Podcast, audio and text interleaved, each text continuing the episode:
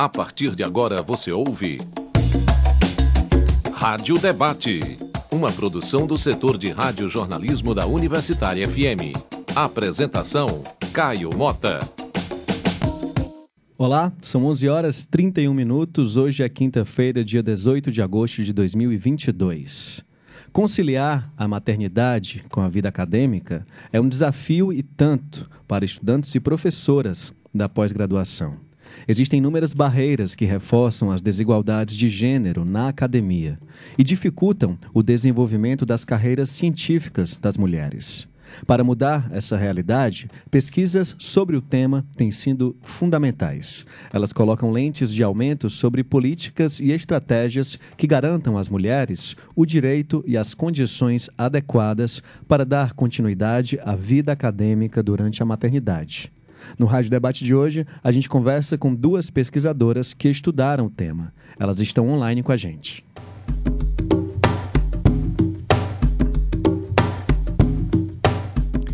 Conversaremos com Narjara Pires, ela é servidora da Universidade Federal do Ceará, mestre em avaliação de políticas públicas e uma das embaixadoras do movimento Parenting Science no Nordeste. Bom dia, Narjara, seja bem-vinda ao Rádio Debate. Bom dia, Caio. Bom dia, Jaqueline. A Jaqueline, que a Najara falou, é a Jaqueline Sobreira. Ela é psicóloga, professora universitária e mestre em psicologia, com um trabalho sobre a interação família e trabalho de mulheres mães que são docentes na pós-graduação. Bom dia, Jaqueline. Seja bem-vinda. Bom dia, Caio. Bom dia, Najara. Obrigada pelo convite. É um prazer estar aqui com vocês. O prazer é nosso. Eu lembro a você que está ouvindo o Rádio Debate que você pode acompanhar também pelo nosso site, radiouniversitariafm.com.br. E ainda dá para baixar o aplicativo da rádio no seu celular. É só buscar Rádio Universitária FM com nossa frequência 107,9. E ainda para interagir com as participantes do programa de hoje, você pode enviar perguntas ou comentários para o nosso WhatsApp. O número é 85 DDD 33667474.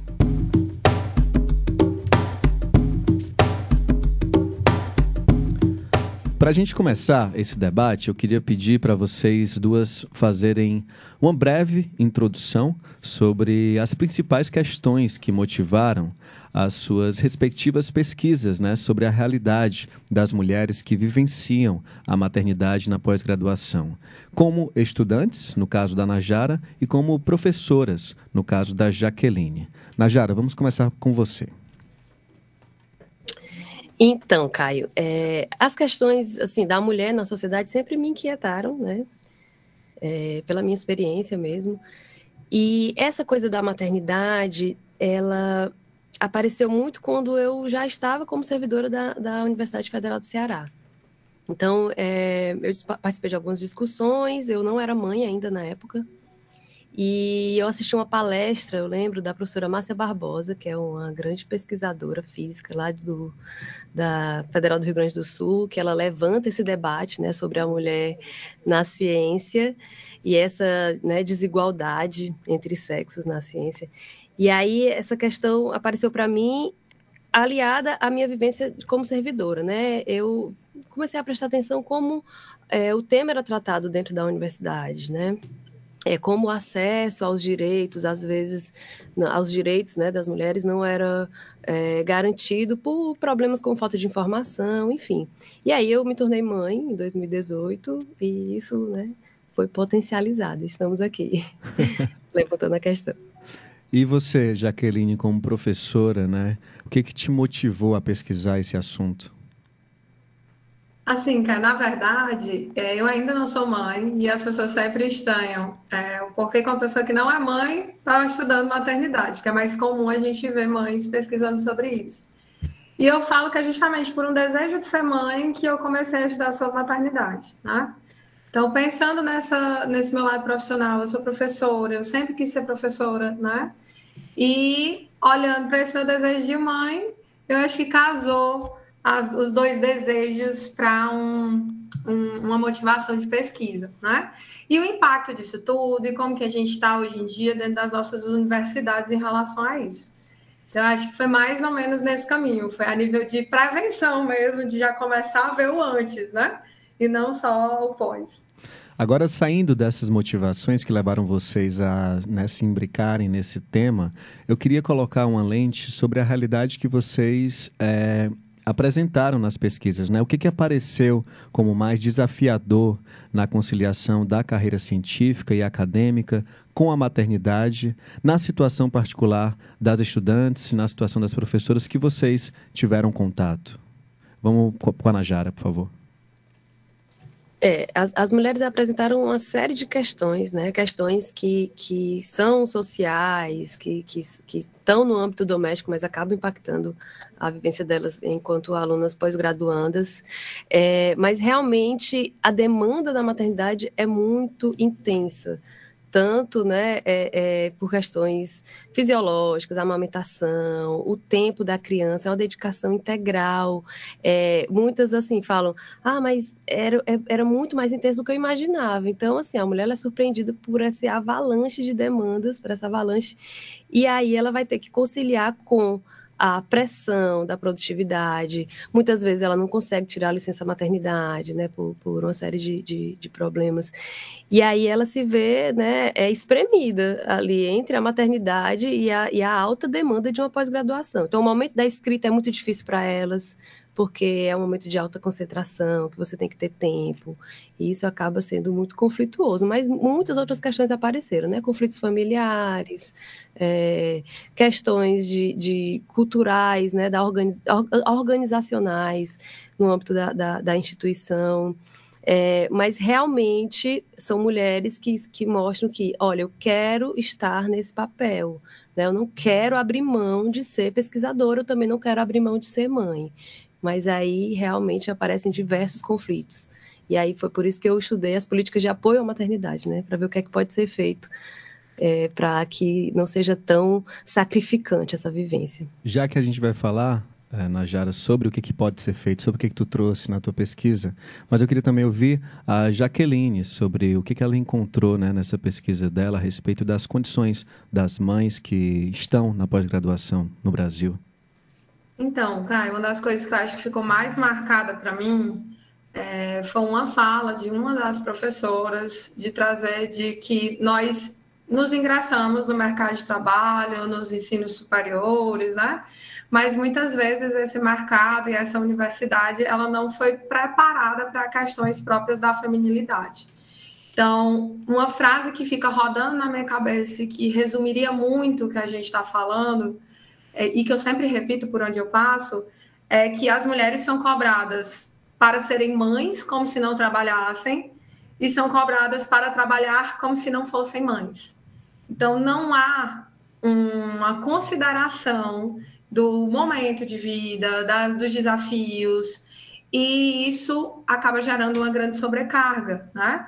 E as nossas instituições, elas não estão preparadas para abarcar essa demanda. E aí o surgimento dessas políticas, dessas, desses movimentos né, institucionais, eles fazem a diferença mesmo. Porque é, é, de fato foi o maior resultado que deu, foi essa dificuldade na conciliação. E conciliação essa que é feita de uma maneira mais individual, na maioria das vezes. Então é a mulher que organiza uma rede de apoio, né?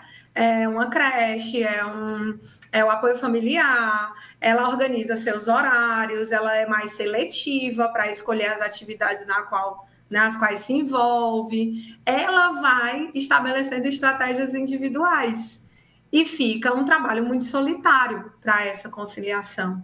E isso vai gerar um monte de sentimento que pode ser adoecedor também nesse processo.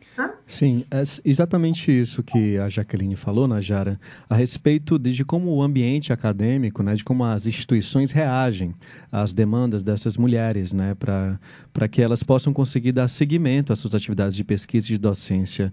No seu ponto de vista, na sua pesquisa, o que, que falta? Quais são os problemas nesse reconhecimento das instituições a respeito dessa condição de ser mãe e estar na pós-graduação? O que, que falta? É, é uma coisa que eu até costumo falar que na minha pesquisa, eu me dispus a, a avaliar políticas públicas de apoio à maternidade no âmbito da pós-graduação. E eu me deparei muito foi com a falta delas, né?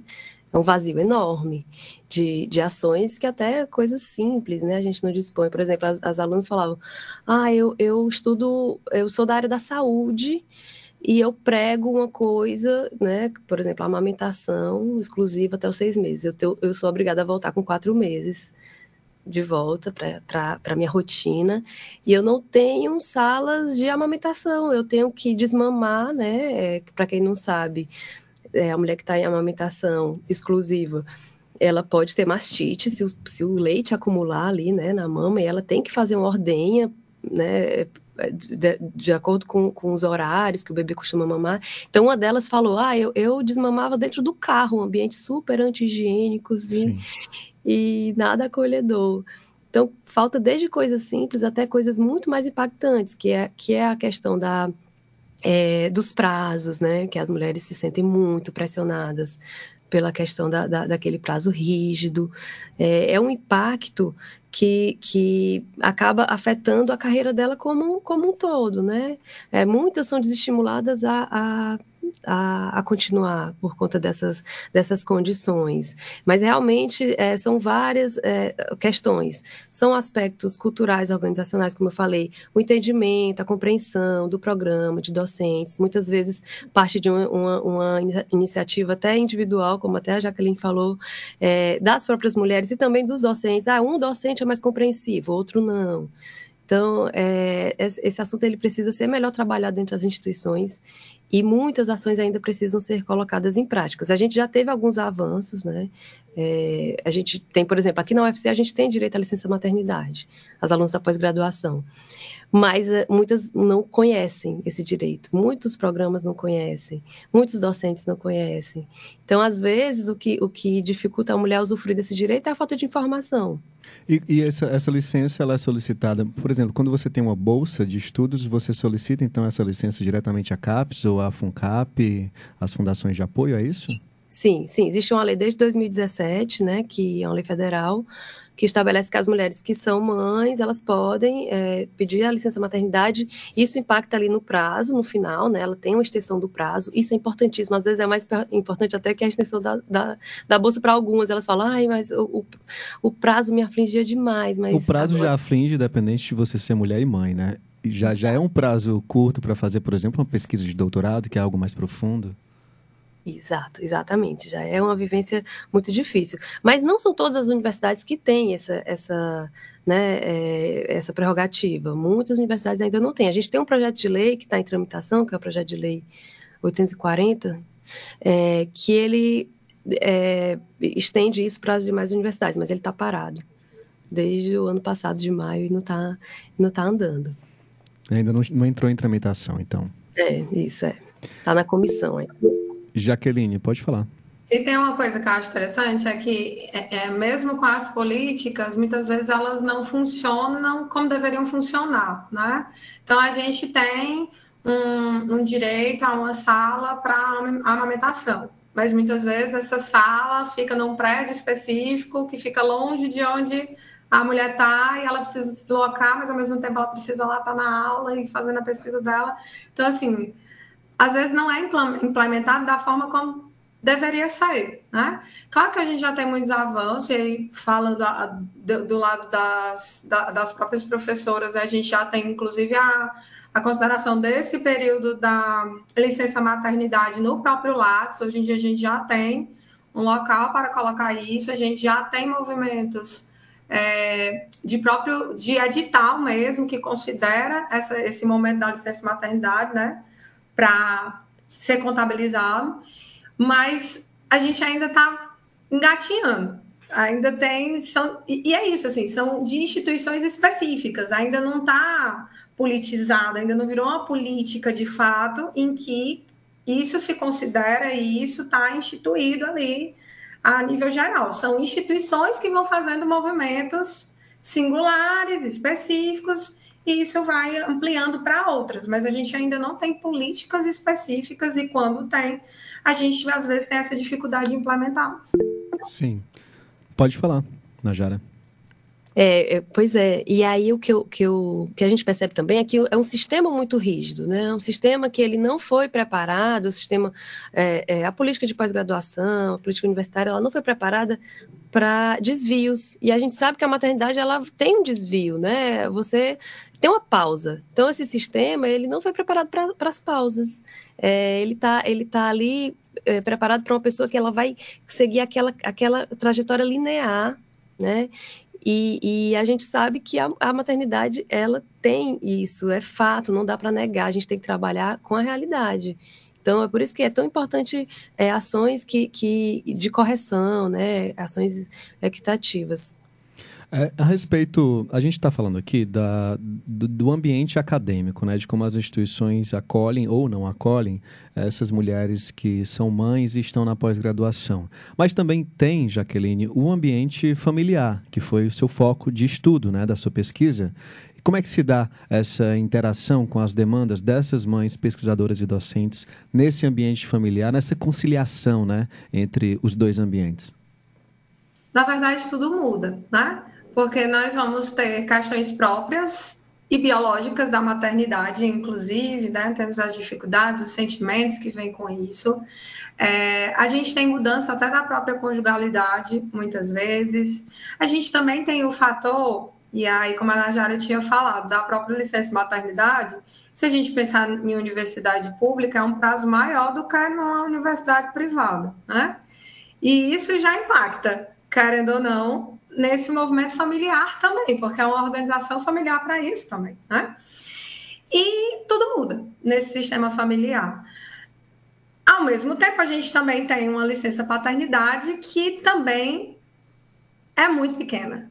A gente tem normalmente 15 dias em espaços públicos, 5 dias quando é privada. Assim, são, é pouquíssimo tempo. É nada, né? Comparado ao Exato. tempo que você tem que ficar dedicado ao bebê.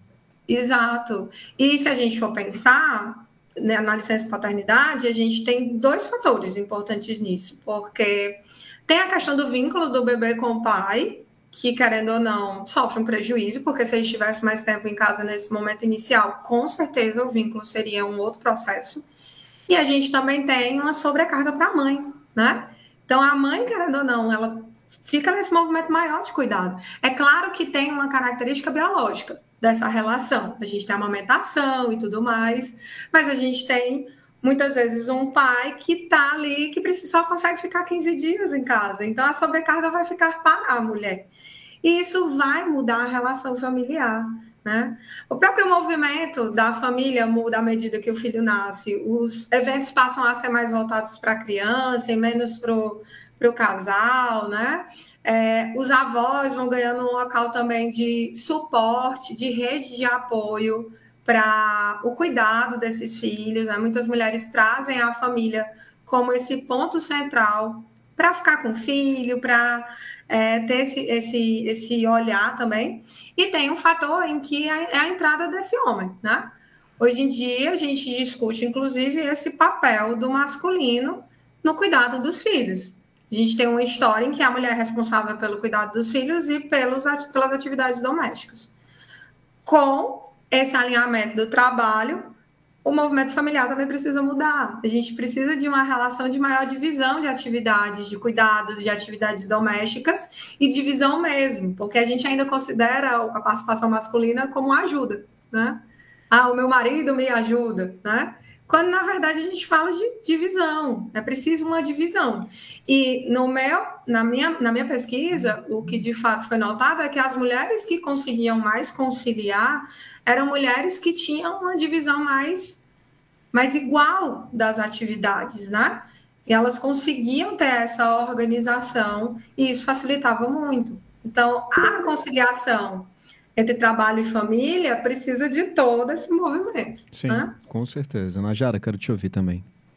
É, eu, eu percebi também, é, na minha pesquisa também apareceu muito isso, né? De como é, uma mulher que tem uma rede de apoio bem estruturada, que tem uma divisão né, de, de, de, de, de atividades com o marido, ela consegue progredir muito mais na carreira. Por exemplo, uma delas, ela conseguiu é, fazer um estágio de um mês fora. Para muitos, isso é impensável. Se ausentar do ambiente doméstico para poder ir passar um mês fazendo networking, é, contatos. Gente, isso, isso numa carreira acadêmica é muito importante. Você participar de congresso, de evento.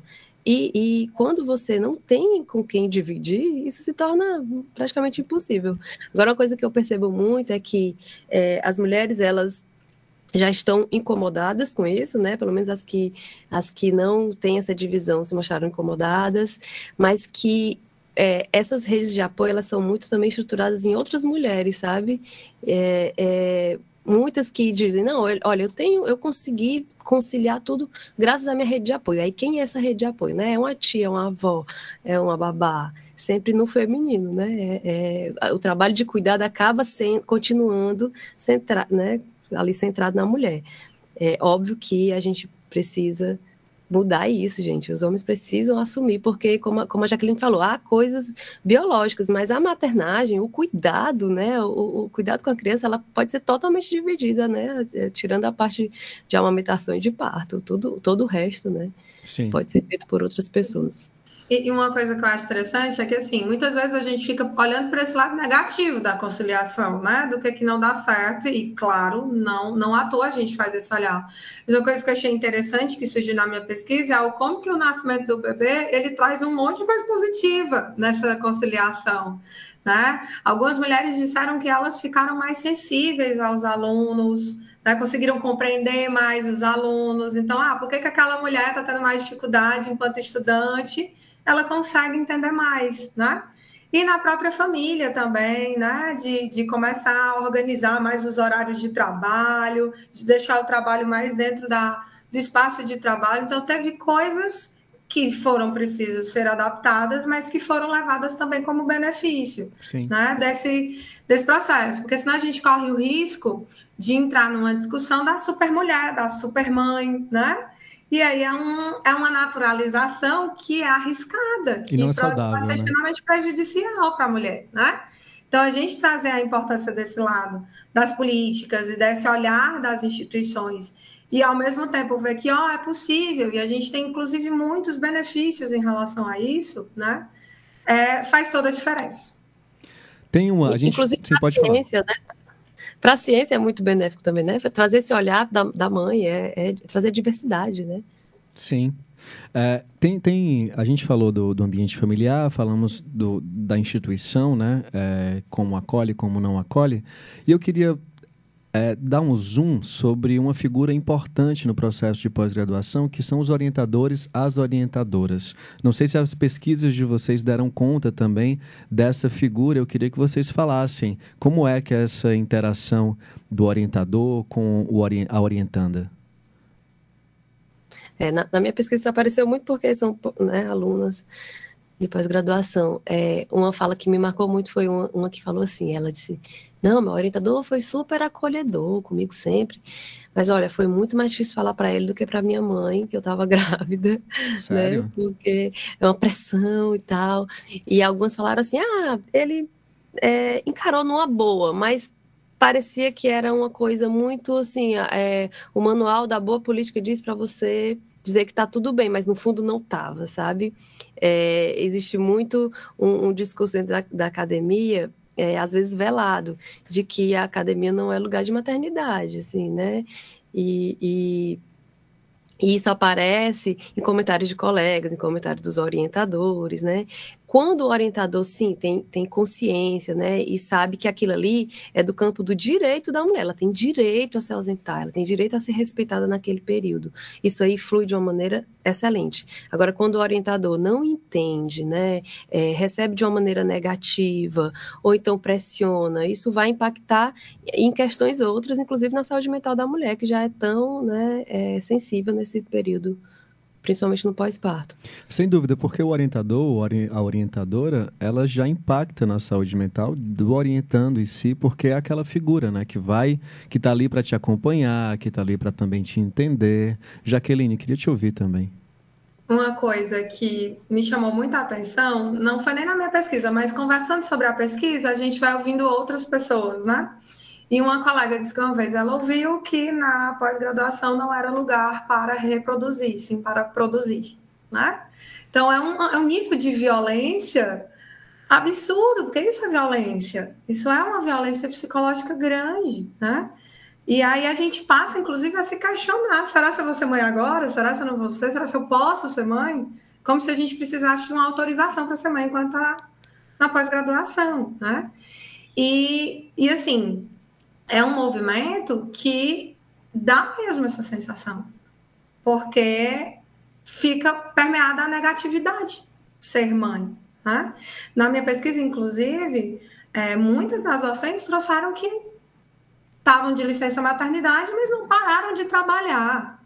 De que continuaram orientando, continuaram falando, né? Teve uma, inclusive, que chegou a sofrer pressão de coordenador, de tipo assim, ó, quando é que você vai voltar? Como é que vai ser? Teus alunos estão lá, né? Então a gente sofre violência de todas as formas nesse momento. Um momento que é para ser, e que socialmente é reforçado, de que é para ser um momento prazeroso, né?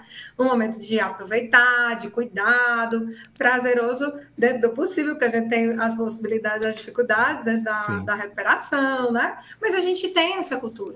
E a gente é reforçada a ser mãe, como se isso fosse um grande valor do ser feminino. Só que ao mesmo tempo a gente tem esse outro lado, dizendo quando é que a gente pode ser mãe, como que deve ser mãe, em que momento deve ser mãe, e isso não pode atrapalhar o trabalho, porque se atrapalhar pode ser um problema. E mais, as mulheres elas começam a ser questionadas sobre a sua capacidade por ser mãe, né? Então, ah, não vou chamar a fulana para uma palestra, para uma banca, porque ela tem filho, então não vai poder, né? Uma das minhas entrevistadas, ela até falou, será se fosse um homem que é pai, isso seria colocado em jogo? Isso seria perguntado, né? Se por ele ser pai, ele iria conseguir ou não? Então, muitas vezes a gente vai sendo questionada e invalidada nesse processo. Mas por quê? Porque muitas vezes a gente não tem um olhar por trás do o que, que se pode fazer para contribuir com essa conciliação. A gente hoje no Rádio Debate está discutindo maternidade e vida acadêmica. Agora eu preciso fazer um pequeno intervalo, mas a gente volta já. Rádio Debate. Já estamos de volta com o Rádio Debate. A gente está discutindo hoje maternidade e vida acadêmica. Comigo estão as pesquisadoras Najara Pires, do movimento Parent in Science, que a gente vai falar já já, e a psicóloga e professora universitária Jaqueline Sobreira. Lembrando que para interagir com as participantes do debate de hoje, você pode enviar perguntas ou comentários para o nosso WhatsApp, 85 DDD 3366 7474.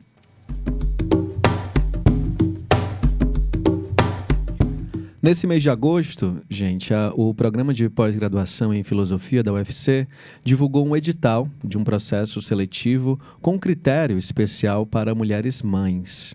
E a gente convidou para o Rádio Debate de hoje a professora, uma professora que teve participação importante nessa decisão, que é a Francisca Galileia.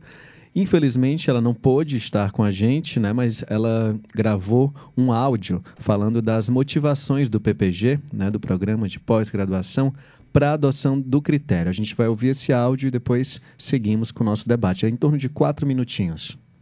Olá, bom dia a todas e a todos, ouvintes da Rádio Universitária e demais pessoas que fazem parte da rádio. Primeiramente, eu gostaria de agradecer e parabenizar pelo espaço de debate, né, por essa discussão que é tão importante, que é sobre a produção acadêmica das mulheres, principalmente aí das mulheres mães. Eu queria dizer que aqui no programa de pós-graduação em filosofia da UFC, este ano de 2022, a gente está trazendo no edital tanto as cotas de ações afirmativas né, para as pessoas negras com deficiência e indígenas, como também nós pensamos aí esse critério especial para as mulheres mães. Foi um, uma pauta levantada e acolhida por todo o colegiado, né? Assim, muito felizmente acolhida pelo colegiado, por considerarmos, né, entendermos que de fato, se a gente for pensar em um processo seletivo e equitativo, nós não podemos fechar os olhos para a realidade de que as mulheres, nos primeiros momentos da, da infância, né, da maternidade, dificilmente conseguem ter uma produção acadêmica equivalente a que os homens costumam ter. Eu acho que, inclusive, esse período aí da pandemia, em que todo mundo teve que ficar recluso, né, a uma assim, né, quem pôde, né, ficar numa realidade doméstica, a gente conseguiu observar aí os dados deixam claramente como as mulheres tiveram uma queda na sua produção acadêmica, enquanto os homens tiveram um aumento na produtividade acadêmica. Isso mostra muito bem a, a diferença que a, que a estrutura social brasileira ainda mantém da desigualdade entre os homens e mulheres nos trabalhos ou nas atividades domésticas. Então, entendendo isso e em busca de um processo seletivo mais equitativo, a gente seguiu né, no avanço que eu trago aqui como um marco muito importante, abril do ano passado, abril de 2021, quando foi possível inserir na plataforma Lattes o período da licença maternidade, né? Então as mulheres podem agora, as mulheres mães podem colocar nos seus currículos, né, o período da, da maternidade, e isso é já para demonstrar que é um dado que deve ser considerado na produção acadêmica, na nossa produção científica. E alguns editais, como o edital de Bolsa Produtividade do CNPq, no tópico da filosofia, já traz também essa, essa contabilidade diferenciada né, do currículo da produção acadêmica das mulheres, das mulheres mães, alguns editais europeus, e aí eu posso citar o da Fundação para a Ciência e Tecnologia de Portugal, que também já levanta essa pauta. Então, esse foi um movimento que a gente trouxe, né, essa, essa pontuação diferenciada durante os dois, contando dois anos, né, dos currículos das mulheres mães, marcando aí pelo, pela data de, de nascimento da criança, ou no caso da adoção também, né, né, no período de vinculação, e aí observando essa necessidade que a gente precisa considerar de fato que a nossa estrutura social não pode lidar, né, assim, é, olhar para a produção acadêmica feminina das mulheres, mães e masculina do mesmo modo, sem que isso gere, no final das contas, uma, uma desigualdade.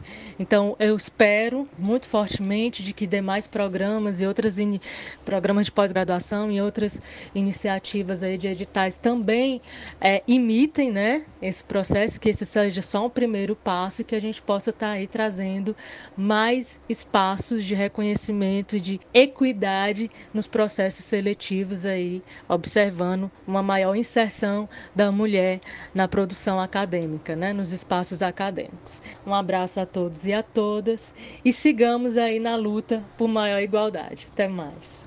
Essa é a professora do programa de pós-graduação em filosofia da UFC, Francisca Galileia. E Jaqueline Najara, eu não conhecia esse dado das produções durante a pandemia, que dado revelador, né, de um aumento das produções de homens e uma redução das produções de mulheres. Vocês estavam por dentro disso? Jaqueline? Sim, na verdade, é, isso mostra um grande impacto, né? Porque, assim, à medida que a gente foi entrando no isolamento, o home office foi é, sendo instituído e isso ficou mais evidente dessa iniquidade. Né? Muitas vezes é a mulher que fica ali responsável e agora, no mesmo espaço, precisando realizar ambas as atividades de trabalho e de casa. E aí isso vai impactar na produção científica dessas mulheres, né? E se a gente avaliar, inclusive, mesmo em áreas que elas tendem a ser mais ocupadas por mulheres, as pessoas que estão à frente são homens. As pessoas que têm bolsa de produtividade são homens, né? O que que isso nos diz? Isso nos diz muito. Isso nos diz de onde que gente, como é que a gente está conseguindo conciliar ou não, né? Esse processo. Então, sim, a vinda da pandemia, ela mexeu e mexeu muito nessa, nessa produtividade. E a gente talvez precise considerar isso também, né? Assim como a gente está com esse olhar para a licença maternidade e tudo mais, talvez a gente precise discutir o quanto que isso também precisa entrar nessa, nesse momento que a gente vai considerar a, a produção acadêmica, né? Najara? É, esse, esse dado assim da, da, da produtividade acadêmica, ele é muito importante porque é, a mulher que não consegue manter lá a sua produtividade, ela perde muito de competitividade, né? E isso gera aquele efeito que, para quem estuda é, é, esse, essa temática, é, é, ponto de partida de muitas pesquisas, é que as mulheres elas vão deixando, abandonando a carreira científica, né? A gente tem um dado do CNPq que mostra que as bolsistas ali do início da carreira, na graduação, elas são, né, é, estão em pé de igualdade, de número muito semelhante é, entre homens e mulheres. Mas ao longo da carreira, isso vai diminuindo, a presença feminina ela vai diminuindo. No final, acho que é cerca de 35% talvez de mulheres nas bolsas de produtividade, né, nas bolsas de maior prestígio. Então, 75% são homens, é, é, aliás, 25%. Ai, gente, esqueci como é que faz essa conta. 35%. 65, 35. É, isso. E aí, assim, é, muito disso vem dessas condições que se vive a maternidade. Porque eu costumo falar assim, né? Que não é a maternidade que tem um impacto negativo para a gente não, não é, condenar a maternidade. Claro. A gente quer o contrário, né? É, mas as condições em que se vive essa, essa maternidade. Então, assim, é, essas ações, como a do, do, do programa de, de pós-graduação de filosofia, elas são importantíssimas por isso, porque elas corrigem é, é, essas distorções, né? Elas ajudam a mulher a, a, a competir de forma mais igualitária e ela continuar nessa carreira, né?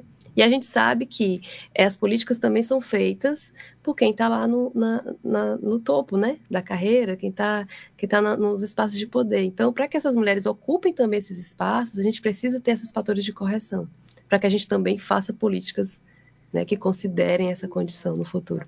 Jaqueline, eu queria te ouvir também sobre sua avaliação a respeito dessa iniciativa né, do programa de pós-graduação em filosofia da UFC, que trouxe esse edital do processo seletivo com um critério especial para mulheres mães. Existem outros programas de pós-graduação no Brasil que também adotam esse ou outros critérios né, com esse mesmo intuito? Sim, eu acho isso um grande marco, né? E que bom que a gente está instituindo isso cada vez mais. Outras universidades já fazem esse movimento também, tanto para para seleções, quanto para seleções de próprio processo de bolsa e tudo mais. Isso já está sendo considerado em diferentes universidades aí no nosso país e aumentando, né? E a gente vai vendo cada vez mais uma outra universidade pegando a ideia e instituindo, né? E isso é muito importante, porque diminui a probabilidade de evasão, né? De evasão dessas mulheres numa área que acaba se tornando quase que predominantemente masculina. Como se fosse. Aí vem o caráter que a Najara estava falando, como se a maternidade fosse algo negativo. E olha como é interessante, porque a gente tem que estar tá todo o tempo repetindo que não é isso que a gente está falando. A gente não está falando que a maternidade é negativa e a gente precisa estar tá repetindo isso toda hora, para não dar a sensação de que é porque as mulheres se tornam mãe que isso vai ser um grande problema. Né? E isso em si já mostra esse cenário. A gente precisar estar tá repetindo isso já mostra como que está o nosso cenário. E temos essas políticas de inclusão da licença maternidade, de se considerar isso na, na produção científica. Temos, inclusive, agora espaços é, para o cuidado do bebê nos congressos, né? Então as mulheres, olha, as mulheres conseguem ir para congresso e ao mesmo tempo levar o filho, vai ter um lugar bacana lá para isso, né? Então, a gente vai dando contexto para que consigamos estar nesses espaços também. Najara, o seu trabalho é, fez uma avaliação das políticas públicas de apoio à maternidade no âmbito da pós-graduação da UFC, né, da Universidade Federal do Ceará. Queria saber é, qual foi a conclusão da sua pesquisa, como é que a UFC está nesse quesito. Eu sei que um dos principais resultados do trabalho foi uma proposta com 18 indicadores, né? Fala de, deles para a gente. Isso. É, a nossa pesquisa foi qualitativa, né, com base no, nos depoimentos das alunas, nas entrevistas, e aí a gente fez uma lista de indicadores que falam sobre acesso e permanência. Inclusive, esse é um dos pontos, né? Um dos indicadores, a questão de, de fatores de correção dos editais para o ingresso dessas mulheres, né? Algumas delas até, uma delas me falou, ah, eu eu eu estava grávida já, mas eu, eu escondi isso na na, na entrevista porque eu fiquei com medo de ser penalizada, porque a gente sabe que, né, é sim, acontece isso.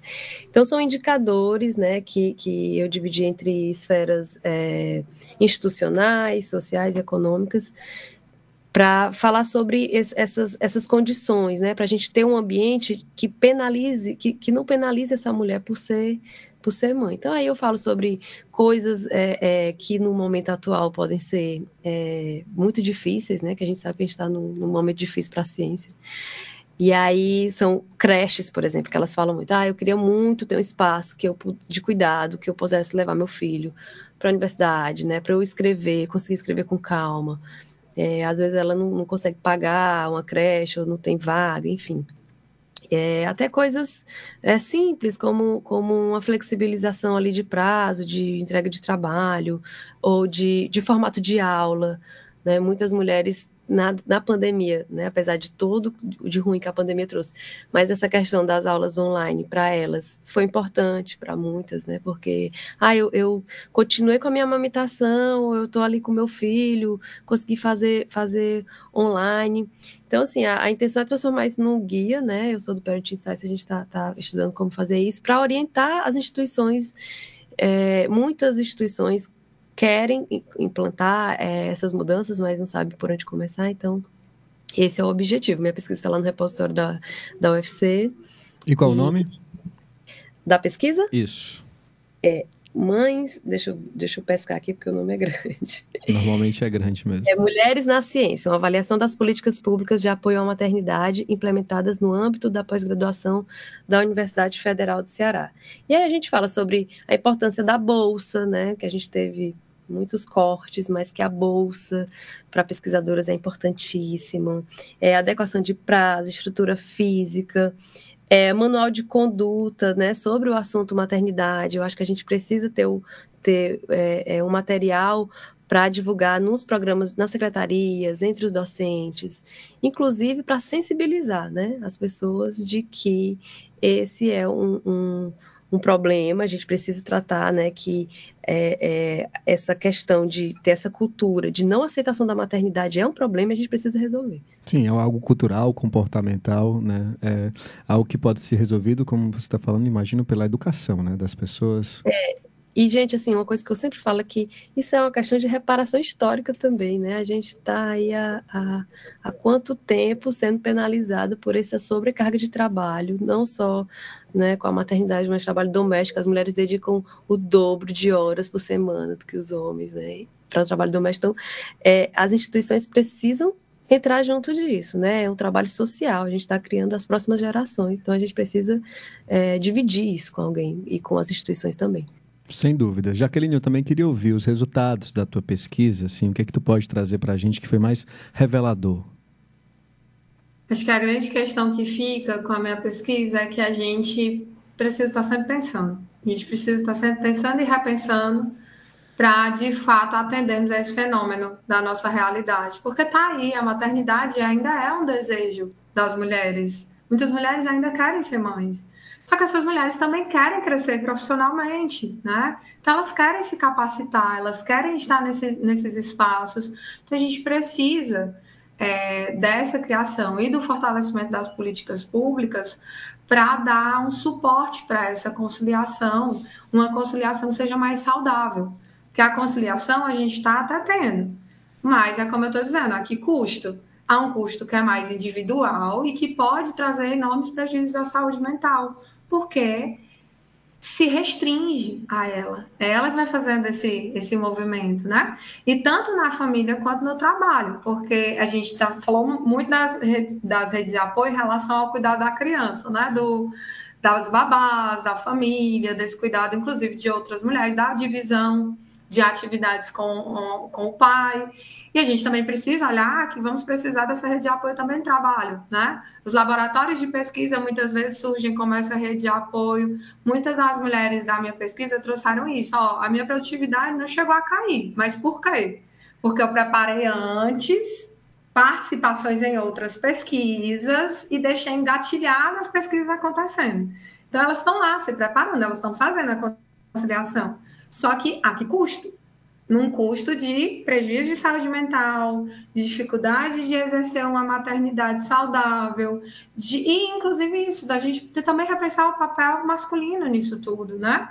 A gente tem também uma mudança do masculino acontecendo. Pensar nessa mudança do feminino é pensar também numa mudança masculina, em que a gente entra agora também a nível de envolvimento paterno. No meu laboratório, assim que eu terminei a pesquisa sobre maternidade, entrou outra mestrando e foi olhar o olhar agora da paternidade né, de professores que eram pais e que eram professores da, da pós-graduação. Então, a gente vai olhando de uma maneira ampla e qual o papel desse homem nesse processo também. Né? Então, eu acho que a grande conclusão é que a gente precisa levar essa discussão cada vez mais. E isso está acontecendo. O próprio movimento do Parent Science é uma prova disso. A gente também tem o Observatório Cajuína, que é um movimento de mulheres também, que são mães e cientistas. Então, a gente está tendo essa discussão. Só que a gente precisa ampliar, a gente precisa politizar, a gente precisa institucionalizar essas discussões para não ficar um projeto aqui, um projeto assim, um projeto aqui e cada um consigo, né? Mas não, que a gente tenha, tenha de fato essa garantia e que esteja ciente, que a gente saiba, que a gente tenha informação dessas, dessas, desses direitos, como a Narjara falou. Muitas vezes existe o direito, existe a política e as mulheres não sabem. Então, a gente precisa dessa conscientização, dessa sensibilização a nível de informação. A gente tem a participação aqui da ouvinte Camila Viegas, ela está em Santiago, Chile. É, e ela pergunta, vou direcionar para a Najara, ela pergunta, como mãe e pesquisadora, de forma pessoal, ela fala, vocês sentiram, mas eu acho que, enfim, a Najara é mãe aqui. É, você, você sentiu dificuldade no retorno da carreira depois da licença maternidade? Como é que você acha que a evasão das mulheres mães na produção científica tem a ver com a falta de flexibilidade das instituições? Que tipo de flexibiliza flexibilização, mudanças poderiam ser feitas em curto prazo, por exemplo, Najara? É, é... Bom, na minha volta da licença, eu, eu não era ainda pesquisadora, né? Aliás, eu não estava ainda no mestrado. Eu, eu entrei no mestrado com a minha filha, acho que tinha menos de um ano, né? Eu senti a dificuldade que toda mãe sente, né? Eu escrevi meu projeto de mestrado no bloco de nota, dando, é, amamentando. E aí eu sou muito envolvida com, com a minha própria pesquisa, porque eu me identificava até muito com as minhas entrevistadas, né? Durante a vivência do mestrado, eu senti demais o impacto da pandemia, né, gente? Eu atrasei o meu mestrado, é, acho que mais de um semestre, e fiquei arrasada por isso, mas aí depois eu pensava, gente, eu tô vendo a pandemia, tô cuidando da criança, tô em home office, tudo junto, né? E as minhas entrevistadas falavam a mesma coisa, olha, é, foi muito difícil, eu perdi o controle de tudo, né? A conciliação que já não era fácil na pandemia é, piorou, né? Assim, para as mulheres mães, é, é, uma série de ações que a gente precisa, mas essa coisa do fator de correção é, é, é, é fundamental, porque é, é, o que a gente já falou, né?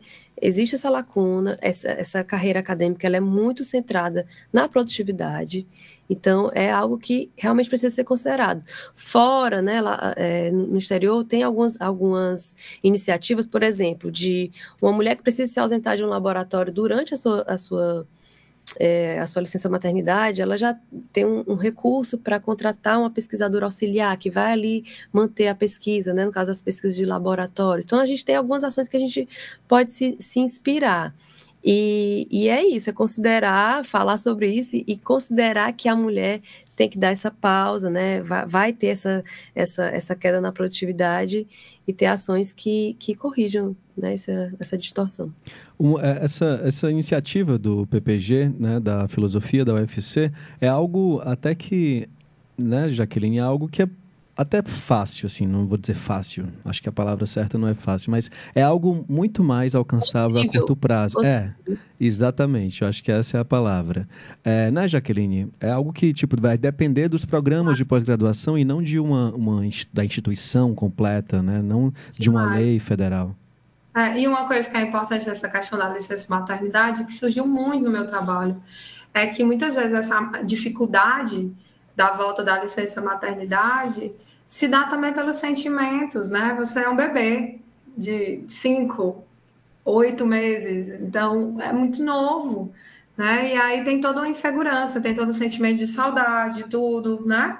Então esse momento vai ser difícil também por essa ambivalência. Muitas vezes nem pela quantidade de trabalho, porque dá uma sensação às vezes na gente por a gente ter isso tão instituído de que a maternidade é, é algo negativo na pós-graduação, como se o problema fosse único e exclusivamente a quantidade de trabalho que vem depois, né? A gente tem os sentimentos de deixar um bebê novo em casa, né? E não à toa, as mulheres que perceberam uma volta da licença maternidade, hum, não vou dizer mais tranquilas, que eu acho que também é demais, mas menos difícil, difíceis foram mulheres de universidade pública. Por quê? porque a gente tem mais tempo de licença na maternidade e ainda tem um fator que você pode adicionar é, o que a gente chama de licença capacitação, né? Então, de uma certa quantidade de tempo, a mulher ela pode, a mulher, as pessoas, os professores de maneira geral, na verdade, podem tirar essa licença capacitação. Então, muitas mulheres fazem isso, elas pegam a licença maternidade e colocam a licença capacitação, então elas ficam com mais um uhum. mês aí, né, de em casa. Então, isso ajuda muito. No meu caso. Então, caso, sou servidora pública, né? Tive uma licença de seis meses. E aí, no mercado de trabalho, né? É, fora do serviço público, quatro meses, gente, é impensável, assim, né? Você deixar um bebezinho de quatro meses que ainda tem amamentação exclusiva. Como, como, como fazer essa amamentação exclusiva, né? Que o ideal é seis meses. Como fazer se você só tem quatro meses de. Sim, é o que vocês falaram. Najara, eu queria aproveitar que você está aqui falando comigo nesse momento para você falar também. É, do Parenting Science, né, um movimento que discute maternidade, paternidade no ambiente acadêmico. Sobre quais aspectos o movimento tem direcionado mais suas atenções? Qual é o objetivo do Parenting Science? É, é, é, muito na direção do que a Jaqueline já falou aqui de politizar, né? As ações tem que se transformar em política, não pode ser é, uma ação é, de iniciativa de uma universidade ou outra. A gente tem que transformar isso numa política que atenda a todas. É, o Parity ele surgiu em 2016, justamente dessas inquietações da, da, da, Fernanda, que é a coordenadora, né, lá do, da Federal do Rio Grande do Sul, de, de, se sentir prejudicada. Ela perdeu um edital, um prazo de edital, porque estava de licença maternidade, essa estrutura rígida né, que a gente vem, vem falando. E de, de cara a gente começou para discutir, levantar o tema que a gente está fazendo aqui, que é importantíssimo. Há tempos atrás isso seria é, motivo de, de surpresa. Quando eu sugeri o meu, meu tema, é, lá em 2019, eu lembro que muita gente falou assim, nossa, mas esse assunto é importante, assim, isso não é da esfera só pessoal, assim, as instituições realmente têm responsabilidade sobre isso, então gerava essa, essa, essa surpresa. Hoje em dia, eu acho que esse tema já está, a gente já está ganhando muito mais espaço, tanto que a gente está aqui, né, discutindo sobre isso, o PPG da Filosofia teve essa iniciativa, a gente está ganhando esse espaço. E aí o Parent Science também levanta dados, né? A gente precisa de dados para embasar essas políticas. A gente fez um levantamento em 2018 que mostrou que 81%, 81% das entrevistadas, né, mostrou, disseram que, que a maternidade teve um impacto negativo na sua carreira acadêmica. É, a gente está tá com um programa amanhã que é de, de é, financiamento da, da, da, carreira acadêmica, né, de alguns estudantes. Ano passado foi de, de pós-graduação, esse ano é de graduação. E a, a própria inclusão do currículo Lattes, né, foi uma iniciativa é, muito puxado pelo Parent Insights, que mandou uma carta para o CNPq é, cobrando isso, de que te, tem que ter lá no currículo Lattes um espaço para as licenças, inclui, incluindo a licença maternidade. Então é isso, a gente tem cobrado, proposto, né, é, e discutido o tema para que esse ambiente não seja penalizador para as mulheres, né, que a gente possa progredir na carreira e a gente possa estar onde a gente realmente quiser. Quer estar, exatamente. A gente tem ainda dois minutinhos, eu queria fechar com a Jaqueline. A Ana Jara, em determinado momento, eu acho que você também, Jaqueline, falou desse momento de crise para a ciência como um todo, né? E a gente sabe que, de fato, a ciência brasileira tem passado por esse período de fragilidade, com o subfinanciamento, com a própria desvalorização do saber científico. E aí, outra coisa que a Najara falou, que às vezes alguns temas são entendidos como problemas menores, como essa questão né, da, da pesquisa de vocês. Por que é Jaqueline, fala, que falar sobre mães poderem fazer ciência não é uma questão menor? Acho que a grande questão que mergulha nisso é que já está tão enraizado na gente de que a mulher vai ser mãe, vai dar conta, e aí se ela vai fazer, ou então ela vai ser mãe e vai abrir mão do trabalho, né? Já está tão enraizado na nossa sociedade que a gente banaliza, né? A gente olha e diz, ah, mas para que vamos discutir isso? e percebe o peso que a gente tem de um machismo estrutural, né?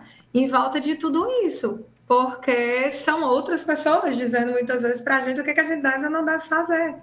E aí, imagina, com essa defasagem a nível da ciência, a nível de bolsa, se em um contexto em que a gente tem mais oportunidades já é difícil, imagine num contexto em que a gente está com dificuldade nesse, no âmbito científico e de bolsas e tudo mais. Isso vai se tornar um desafio ainda maior, né? a corrida fica ainda mais é, com mais obstáculos nesse processo. E aí a gente é isso, a gente vai banalizando algumas temáticas porque elas estão estruturadas já como banais. Mas a gente precisa tirar essa venda e continuar se questionando, é para isso que a ciência serve. Olhar para os fenômenos que já parecem ser e serem como são, né? E não tem muito questionamento e questioná-los. E olhar e pensar, será mesmo? Se é assim, será mesmo? Se a gente é, vai continuar dessa forma e quais são os impactos disso. Então, a gente não podia falar sobre essa dificuldade, porque isso seria também tirar é, o local do que é ser mãe. Né? A gente tem uma romantização também da maternidade e questionar as questões da maternidade é quase como tirar toda essa romantização, e quase não é tirar essa romantização, é trazer a realidade da maternidade de muitas mulheres aqui no nosso país e no mundo, né?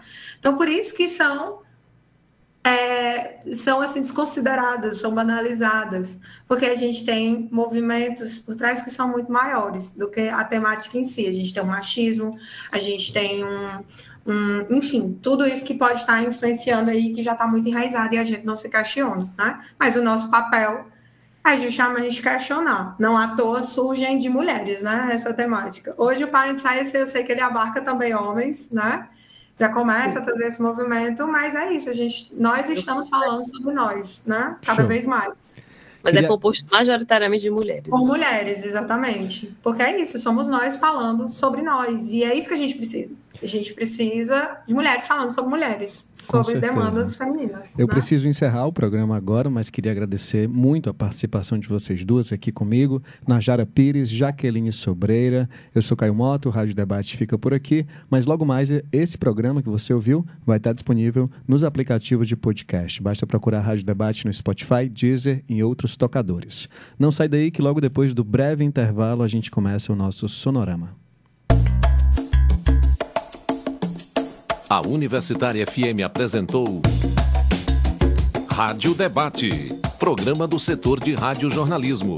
Produção Raquel Dantas. Coordenação Lúcia Helena Pierre. Apoio Cultural Adufse Sindicato. Realização Rádio Universitária FM, Fundação Cearense de Pesquisa e Cultura.